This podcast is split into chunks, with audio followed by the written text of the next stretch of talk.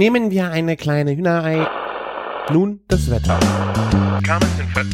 Oh, ist das lecker! Küchenfunk. Halt, halt, halt, halt, halt. Also, es geht gleich weiter, versprochen.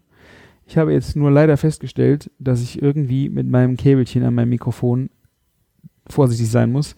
Ich habe jetzt eine schöne Dreiviertelstunde aufgenommen fast.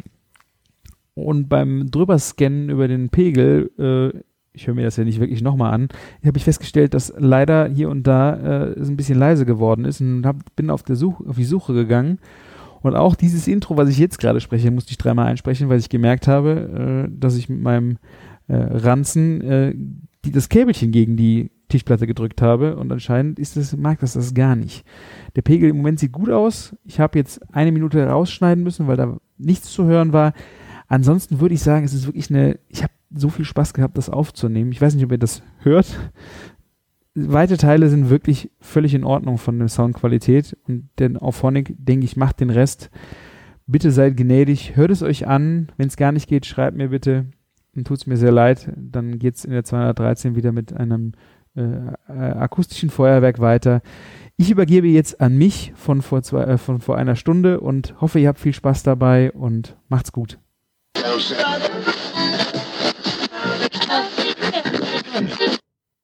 Herzlich willkommen zur 212. Folge Küchenfunk. Ich bin der Christian von küchenjunge.com und bei mir dabei bin heute nur ich.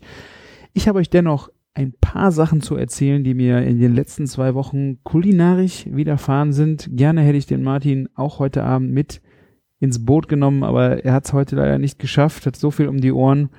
Und ja, ich wollte es nicht weiter schieben in der Woche, weil äh, es geht schon wieder mit großen Schritten weiter. Nächste Woche bin ich auch ein, ein Wächelchen im Urlaub. Werdet ihr bestimmt bei mir auf dem Instagram auch sehen. Und bevor wir jetzt keine aufnehmen, dachte ich, machen wir eine kurze, knackige Folge. Ich habe mir ein paar Themen aufgeschrieben, die ich sehr, sehr gerne einfach mal mit euch nochmal besprechen möchte. Äh, die wahrscheinlich, wenn wir jetzt länger warten würden, so im Sande verlaufen würden. Und das wäre sehr schade drum.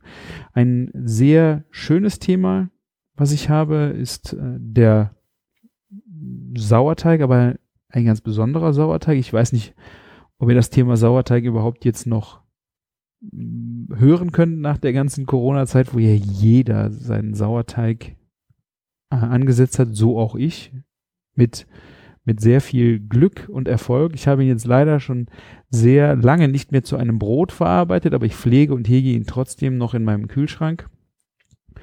Ich versuche gerade eher mit den äh, Corona-Ballast, den man sich so auf die Rippen geladen hat, klarzukommen. Und da ist jetzt Brot nicht unbedingt das, dass ich da in dieser Ernährung äh, so gerade zu mir nehme. Deswegen, ja, äh, ist das mit dem Sauerteigbrot im Moment ein wenig in den Hintergrund gerutscht, wird aber bestimmt bald wieder einfach nochmal gemacht werden, um zu sehen, wie das Ding performt. Also mein normaler Sauerteig, den ich angesetzt habe, der ist jetzt äh, am Sonntag, nee, gestern oder am Sonntag, heute ist Dienstag, äh, nebenbei gemerkt, äh, habe ich den nochmal aus dem Kühlschrank ausgegraben, der hatte so eine schöne äh, graue Wasserschicht oben drauf, die habe ich einfach weggekippt und oben ein bisschen abgekratzt und das untere wieder zu einem neuen, wieder neu gefüttert, wie man so schön sagt, draußen stehen lassen eine Nacht, der ging sauber hoch, also da ist noch alles völlig intakt und alles gut. Äh, geschimmelt war er nicht, das ist schon mal ein ganz wichtiger Aspekt.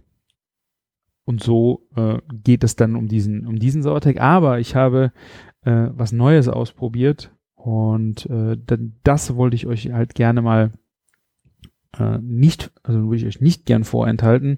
Es geht nämlich um die Mutter aller Hefen und äh, die, die sogenannte Mutterhefe oder auf Italienisch Livito Madre. Und vielleicht haben das einige von euch ja schon gehört. Äh, das ist auch ein, ein, Teig, also eine Hefe, die sehr gerne in Italien verwandt wird, sei es für Brote äh, oder halt auch für Pizza. Und mich hat gerade dieses Thema mit dem Pizzateig sehr fasziniert, einmal daraus äh, was zu machen. Und ich habe hier ein Buch, das äh, ist Italien vegetarisch vom Brandstätter Verlag und der Claudio del Principe, Principe, ich hoffe, ich habe es richtig ausgesprochen, der hat dieses Buch zusammen mit der Katharina Seiser, Seiser, Ja.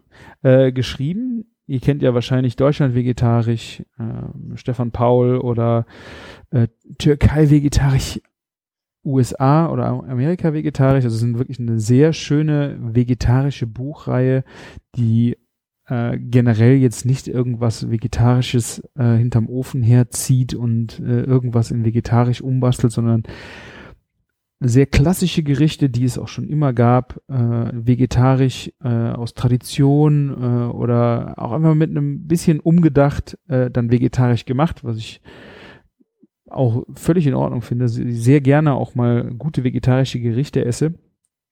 Äh, also ich bin sehr begeistert von dieser Buchreihe und jetzt hier in dieser Geschichte mit der äh, mit dem Italien, ähm, der, ich weiß nicht, ob ihr den Claudio kennt, der hat den Blog Anonyme Köche, äh, hat eine sehr schöne Serie auch über diesen äh, Livito, Livieto Madre äh, geschrieben. Das könnt ihr euch auf jeden Fall auch mal bei ihm im Blog anschauen. Ich werde es verlinken, wo er seine ganzen Versuche, Tests und alles Mögliche, also rund um diesen, um diese Hefe halt beschrieben hat. Und in diesem Buch ist auf jeden Fall auch ein Rezept dazu drin. Äh, es ist so, den Livitomare, den ich hatte, habe ich äh, zum Geburtstag geschenkt bekommen von einer äh, sehr guten Kochfreundin, äh, Freundin und Mitkochfreundin, sagen wir so. Die hat den äh, selber mal angesetzt und äh, auf der Basis habe ich dann einen Pizzateig gemacht und es war wirklich äh, Hammer. Also es, äh, der Teig, sie sagte, wie, wie pflege ich den, habe ich sie gefragt. Und, sie sagte, ja, machst du halt wie ein Sauerteig. Äh, musst jetzt, ich habe jetzt bei meinem Sauerteig ja auch schon dazu übergegangen, nicht mehr. Ich habe früher wöchentlich ja auch ein Brot gebacken, habe ihn wöchentlich wieder neu angesetzt.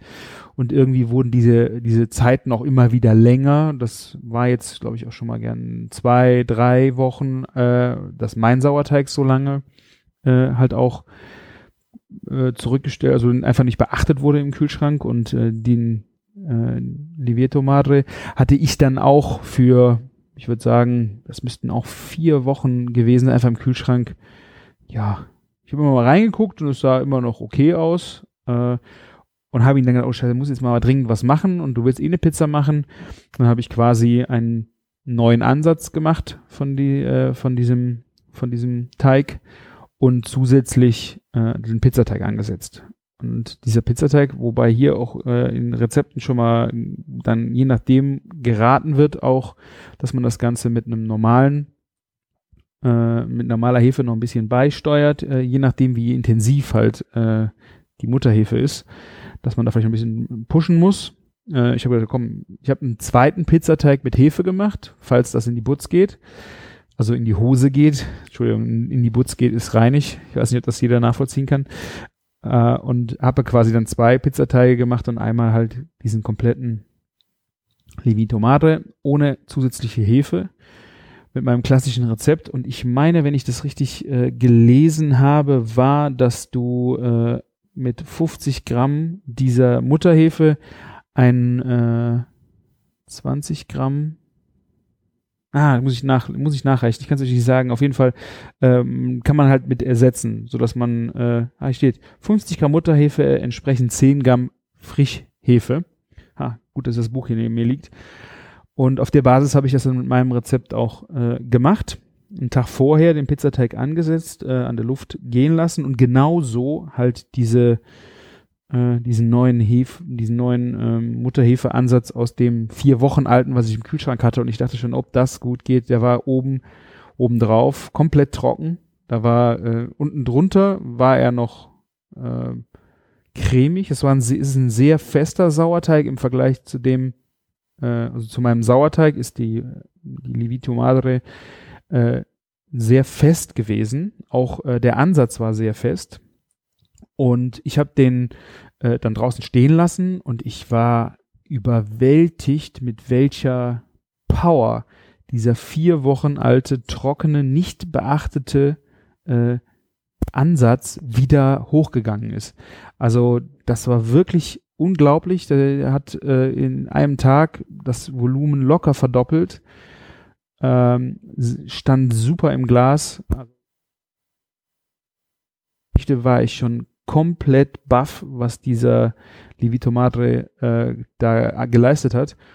Und äh, zusätzlich war halt der Pizzateig auch wahnsinnig gut. Also im Fall, ich habe ja dann den anderen Teig auch noch gehabt mit der klassischen Hefe äh, und aromatisch ist das schon ein großer Unterschied. Ich war sehr zufrieden äh, damit und ähm, ja, ich kann euch nur ans Herz legen, euch mal in diesem in, mit der Mutterhefe zu beschäftigen. Ich will da jetzt noch mal ähm, intensivere Tests auch durchführen. Ich habe jetzt bald einen kleinen Pizzaofen, äh, einen gasbetriebenen, der auch 500 Grad ballert, dass ich auf der Ebene einfach mal äh, verschiedene Teige ausprobieren möchte. Also neben dieser äh, der Livito Madre Pizza habe ich da die Pizza vom Sven. Das ist eigentlich bisher mein klassisches Pizza äh, Pizzarezept gewesen, wenn es schnell gehen muss.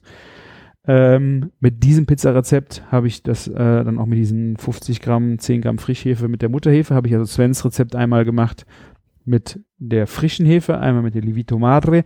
Und dann habe ich ja auch noch das äh, Rezept von äh, der Giuseppina aus Frankreich, äh, der Venezianerin, die ja einen Pizzateig auch mir, äh, das Rezept findet ihr auch bei mir im Blog, ich werde es nochmal verlinken, was ihr auch ohne Küchenmaschine machen könnt. Also ihr müsst diesen Teig zwei Tage lang in den Kühlschrank stellen, äh, und rührt im Grunde die ganzen Zutaten mit einer Gabel nur unter.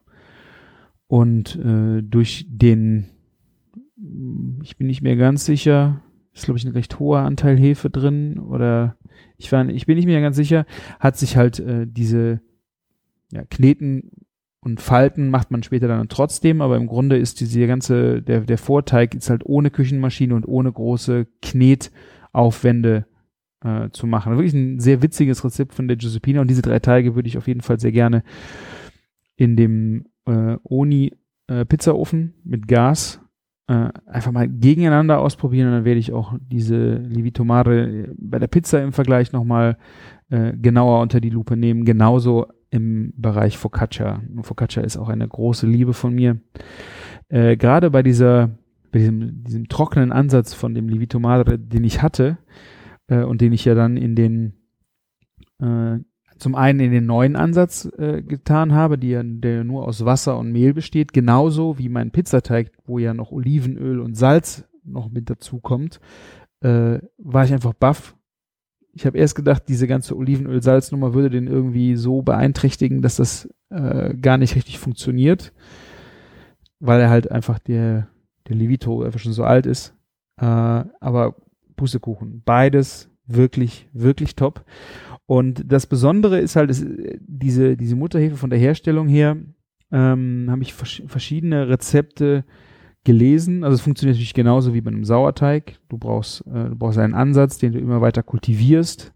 Äh, Wasser und äh, Wasser und Mehl ist es ja beim Sauerteig gewesen und du brauchst ein, ein Mehl, das äh, in Richtung Vollkorn geht, damit du die Bakterien urtypischer und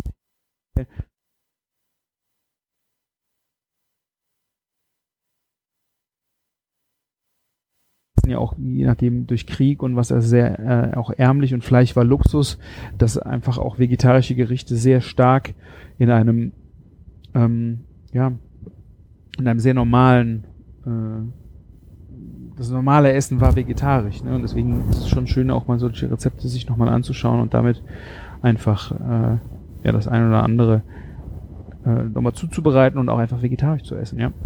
ja. Also Links findet ihr im Blog. Und zweiter Punkt, wenn wir jetzt äh, Richtung auch nochmal ein, ein Rezepterlebnis äh, von mir äh, mitbekommen wollt. Ähm, ich glaube, ich habe es hier im Podcast auch schon erzählt, das ist Jahre her und ich hatte einmal das große Glück beim Eckhard Witzigmann zu essen und ich bin nicht bei ihm gewesen. Er hat ja auch schon sehr lange kein eigenes Restaurant mehr. Er ist ja immer überall mal als Gast oder ja Patron am Kochen. Und wir hatten das große Glück, dass er hier bei uns in der Stadt war und mit Hans-Stefan Steiner zusammen dann ein äh, Dinner gemacht hatte. Und wir haben da äh, das Glück gehabt, dass wir mitessen konnten. Und also ja, uns äh, einkaufen konnten und da mitzuessen, sagen wir so. Und da gab es ein Gericht, äh, was ich wirklich durch die Bank, ähm, wenn ich so auch drüber nachdenke, ich habe viel auch drüber nachgedacht, was das beste Gericht ist, was ich jemals gegessen habe. Und da gibt's viele Gerichte, an die ich mich gerne äh, erinnere und wo ich sage, aber wenn ich das wirklich jetzt mal so beziffern müsste auf ein Gericht, dann würde ist es dieses Gericht gewesen und das war Kalbsbries Rumor. Und das ist ein, ich würde fast sagen, es ist ein Signature-Dish von Eckhard Witzigmann. Und an diesem Abend wurde das halt äh, serviert.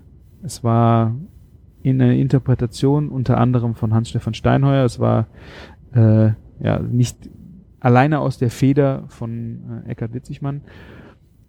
Aber das Besondere an diesem Gericht ist, äh, das, also es ist ein, Strudel quasi, also wie ein, wie ein Apfelstrudel, ein Strudelteig und es ist gefüllt äh, mit Kalbsbries, äh, Foie Gras und also Gänseleber, frischer Gänseleber und Trüffel.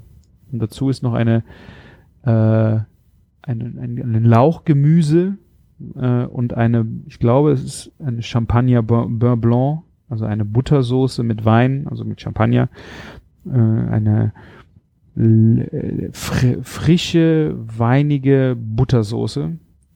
Und dieses Gericht fand ich damals Wahnsinn und habe eigentlich gedacht, ich werde es niemals äh, zubereiten. Also selber zubereiten können oder ja, weiß ich nicht. Also ich, also das eigentliche Rezept ist auch sehr aufwendig, wenn man jetzt Strudelteig zum Beispiel auch selber macht. Äh, aber wir hatten irgendwie die, die verrückte Idee, es doch mal irgendwie mal selber zu machen. Und Caroline hat eine neue Küche bekommen und wir waren zum Kücheneinweihung äh, eingeladen, also zu einer kleinen Kücheneinweihung. Und sie fragt, was sollen wir denn kochen? ich so, boah, keine Ahnung, guck mal, was, äh, was du kriegst. Und dann hat sie gesagt, ja, ich habe Kalbsbries bekommen beim Metzger, frisches Kalbsbries. Und das Kalbsbries ist äh, eine, also wenn Kalb, ich meine, es wird ja sehr viel Kalb auch mittlerweile gegessen. Das ist eine Drüse in der Brust vom, äh, vom Kalb. Also es ist jetzt das ist die Wachstumsdrüse. Also Leute, die bei Kalbsbries anfangen mit Gehirn, das stimmt halt nicht. Ich habe es früher auch gedacht, aber das hat damit halt nichts zu tun. Ist, die sitzt in der Brust und ist eine sehr, also äh, ausgewachsene Tiere haben dieses Kalbsbries nicht, deswegen heißt es ja so und weil sind sehr ausgewachsen und das ist ein sehr fettiger, äh, ja, eine fettige Drüse. Ich weiß nicht, Drüse ist auch ein fieses Wort. Im Grunde ist es ein, ein Stück Fleisch, was sehr fettig ist sehr zart. Und dieses äh, kriegt man beim Metzger wunderbar. Es wird leicht blanchiert im, also am besten geputzt kaufen beim Metzger und man kann das dann blanchieren. Und eine sehr schöne Zubereitungsart davon ist dann auch, es einfach leicht zu melieren und dann knusprig auszubacken. Also wenn man es klein gewürfelt hat, dann hat man halt so, oh, es ist einfach ein äh, aromatisch Hammer. Und sie hat, die hat das und ich habe dann Cake geschrieben, okay, ich habe noch ein bisschen frische Foie Gras im TK äh, und Trüffel habe ich auch noch da. Wollen wir Kalbsbries Roma machen? Ja, warum nicht? Gegoogelt, ein Rezept gefunden bei Falstaff, bringe ich auch in die in die Show Notes äh, und dann haben wir uns daran getraut. Und ich muss sagen, die sind sehr zufrieden gewesen mit dem Ergebnis. Natürlich mit eigenem Strudel und wir haben keinen Champagner äh, Beurre Blanc gemacht. Äh, auch da sind wir einfach auf den normalen äh, Winzersekt gegangen. Aber diese Kombination von Kalbspriesttrüffel und äh, Entenleber, äh, Gänseleber ist einfach Wahnsinn. Wahnsinn. Also ich äh, bin so happy gewesen, dass wir das gemacht haben. Es gab dazu einen äh, edel, äh, edelsüßen Riesling von der, von der Mosel, Mosel Saar, von Nick Weiß und wow, wow, also wenn man jetzt nicht mehr die Chance hat, das vom Eckert Witzig mal nochmal selber zu essen, äh, auf jeden Fall mal versuchen, es nachzuprobieren. Wenn ihr es irgendwo auf einer Karte seht oder irgendwer es mal interpretiert oder mal macht, ähm, natürlich, wenn ihr die Komponenten mögt, ne? wenn ihr sagt, ich esse keine Gänseleber, ist das völlig in Ordnung für euch. Bitte erzählt mir nicht, warum ich es nicht essen soll. Äh, können wir gerne mal drüber diskutieren. Ich habe da meine Meinung zu, ähm, weil ich einfach auch sehe, natürlich ist das äh, Gänseleberherstellung äh, muss man jetzt nicht drüber reden. Aber ich weiß nicht, ob man äh, über ein Genussmittel, was man zweimal im Jahr konsumiert, wirklich so ein Fass aufmacht, während äh, vor deutschen Supermärkten äh, Hähnchenwagen mit Hähnchen für Spottpreise, wofür du kein Hähnchen äh, aufgezogen bekommst, sich äh, im Kreis drehen, äh, das zu Tausenden pro Stadt oder täglich gegessen wird. Natürlich, ja, also man kann sich natürlich einfach über die Gourmets aufregen, die Gänseleber essen. Das ist meine Meinung. Ähm, wie gesagt, ihr könnt gerne anderer Meinung sein, aber darüber müssen wir jetzt nicht unbedingt diskutieren. Aber wie gesagt, wenn ihr Kalbsbries auch auf jeden Fall eine Empfehlung, wenn ihr das mal irgendwo in einer Karte seht. Äh, es nochmal in, in England. Habe ich auch erst nach dem Bestellen und Essen gemerkt, dass es Kalbsbries ist. Und ich habe den Namen vergessen. Auch witziger Name für. Ich könnte mal. Ich muss sagen, es war äh, Sweetbreads. Sweetbreads und süßes Brot. Und das war für mich so äh, okay. Ich habe das äh, dann, ich glaube erst durch Nachfragen äh, kam es dann irgendwann in, in England habe ich das gegessen. Und äh, ja, das war die klassische Zubereitung. Also gerade wenn ihr das paniert, kross ausgebratenes äh, Kalbsbries oder Sweetbreads kriegt, probiert's aus. Ich kann es euch wirklich nur ans Herz legen. Äh, wenn nicht, äh, geht mit mir irgendwo essen, äh, probiert es und wenn ihr es nicht mögt, gebt es mir. Es könnte nur sein, dass ich hoffe, dass ihr es nicht mögt, damit ich es essen kann, weil es wirklich ein, eine Delikatesse ist vor dem Herrn. Und wenn man natürlich dann so sieht, dass man äh, Gänseleber eine Delikatesse, Trüffel eine Delikatesse, Champagner, wenn man diese Komponenten alle zusammen, äh, was soll dabei Schlechtes rauskommen? Also war ein sehr, ein sehr schönes Gericht und ich bin mega happy, dass wir es selber zubereitet haben und kann nur sagen, traut euch, macht es selber. Es ist ein, eine wirklich sehr, sehr schöne äh, Geschichte. So, was habe ich noch? Äh, danach, äh, weil es jetzt so schön äh, im Nachgang passt, hatte Caroline ein oder ein, das war ein Rumsteak am Stück im Ofen gemacht, war ungefähr ein Kilo. Ich wollte sie nochmal nach der genauen Zubereitungsart fragen, aber im, im Grunde hat sie dieses am Stück mit Salz, Pfeffer und ausgepressten Knoblauchzehen, hat sie quasi so eine, so fast wie ein Rub gemacht. Das wurde dann von allen Seiten äh, eingerieben und kam dann bei, ich glaube, 240 Grad 10 Minuten auf, äh, auf einen Rost in den Backofen, hat dann so eine Erstbräunung bekommen wurde dann auf runter auf 200 gestellt und da bin ich jetzt nicht sicher, ob es 20 Minuten nochmal waren oder eine halbe Stunde und kam dann raus und für eine Viertelstunde oder sogar 20 Minuten einfach in Alufolie auf dem, äh, auf Brett, wurde dann rosa, perfekt rosa durch, also durchgehend perfekt gegart, äh, angeschnitten als Scheiben serviert habe ich so selber noch nie gemacht. Ich glaube auch schon, ich weiß gar nicht, ob ich es schon mal sonst irgendwo so gegessen habe und es ist wirklich eine mega geniale äh, Zubereitungsart, um einfach mal Roastbeef äh, oder ein, Ro ein Rumsteak äh, zu servieren ohne, ohne Stress. Also du hast natürlich immer, wenn du in der Pfanne, da kannst du machst eine schöne Kruste drauf, lässt es dann nochmal ziehen im Backofen und es ist auch cool. Und du hast natürlich viel mehr Röstaromen, aber bei diesem aufgestückten, geschnittenen Stück Fleisch hast du ein, ein wunderbar äh, schmeckendes Rumsteak äh, gehabt. Es war ein schönes Rumsteak, äh, trocken gereift beim, vom Metzger. Aber es war einfach nicht, äh, ja, es, es hatte mal eine komplett andere Geschichte wie diese äh, Cross überall äh, Steaks, sondern dieses aufgeschnittene Steak war sehr schön und was übrig bleibt, wenn denn was übrig bleibt, kann man sehr schön dann auch noch am nächsten Morgen als Aufschnitt äh, auf dem Braten mit einer schönen Remoulade bin ich auch immer für zu haben. Ähm, ja, also wirklich sehr, sehr schön.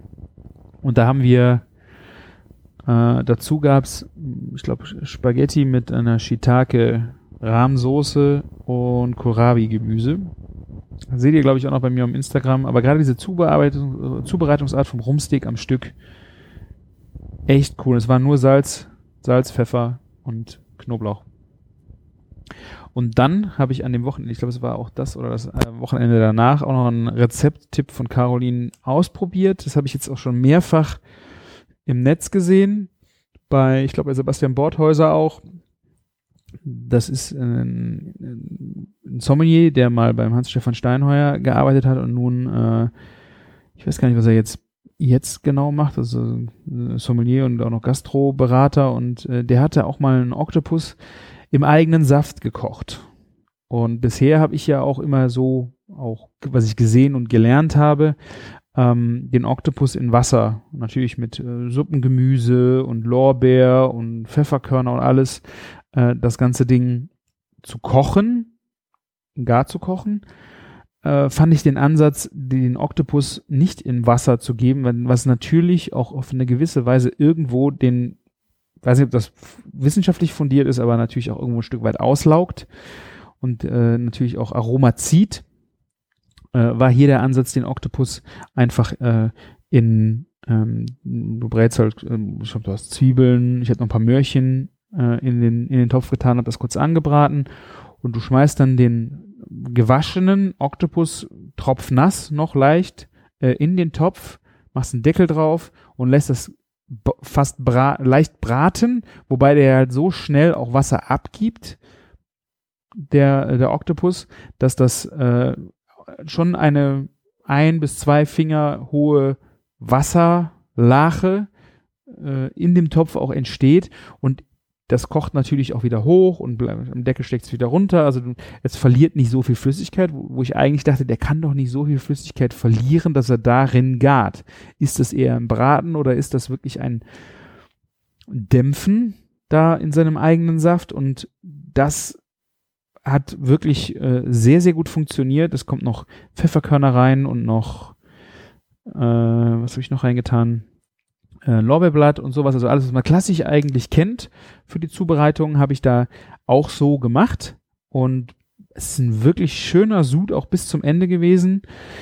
Und diesen äh, Sud habe ich dann auch, ich habe den Kopf nicht gebraucht, weil ich die Ärmchen für mein Gericht nur gebraucht habe, habe ich den Kopf dann zerschnitten in, in, Würfel und mit dem Sud eingefroren für mein schönes Risotto oder sowas. Ähm, Meeresfrüchte-Risotto also diese, die Aromatik von dem Sud war mega gut und auch der Geschmack vom Oktopus war sehr pur, äh, intensiver, gefühlt intensiver. Vielleicht ist das auch alles Einbildung, weil man gesehen hat, wie er zubereitet ist. Das würde ich vielleicht gern mal blind äh, sehen, äh, blind sehen, blind verkosten. Aber ja, gefühlt auch die Farbe ein bisschen besser gehalten. Man hat ja bei diesen lila Oktopussen dann auch schon mal das Problem, dass die, diese lila Haut äh, so abribbelt.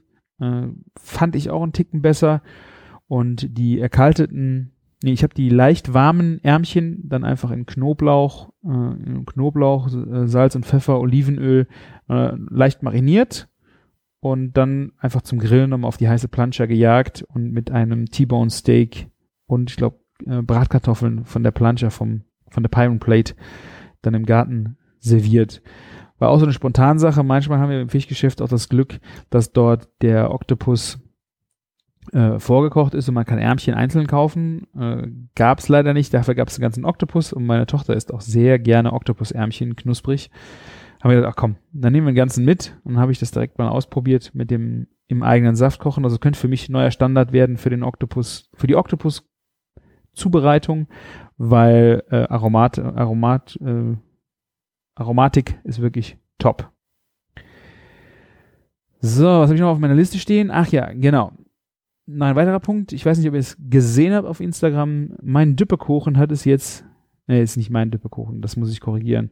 Es war der Düppekuchen, das Düppekuchenrezept meiner Großeltern und meiner Oma und meinem Opa hat es bis in die Effilé geschafft.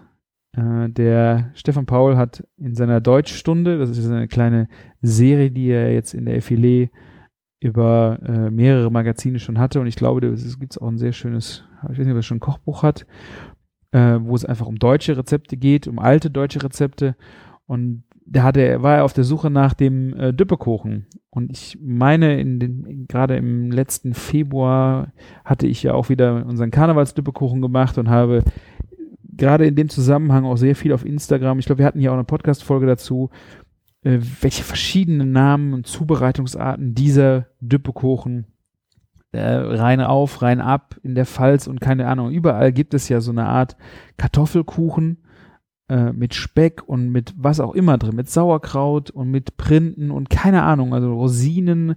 Es gibt tausend Varianten vom Dippekuchen und auf dem Instagram-Post, den ich damals hatte, hatte ich äh, das einfach auch mal die Leute gefragt, wie heißt der bei euch, was macht ihr da Besonderes rein und da kam ein unheimliches Potpourri zusammen und ich weiß gar nicht, äh, ob Stefan da drauf aufmerksam wurde. Auf jeden Fall haben wir auch ein bisschen geschrieben und äh, ich habe ihm einfach ein bisschen was zum Düppekuchen erzählt und dann sagt er, ja, ich würde da gerne eine Deutschstunde zu machen.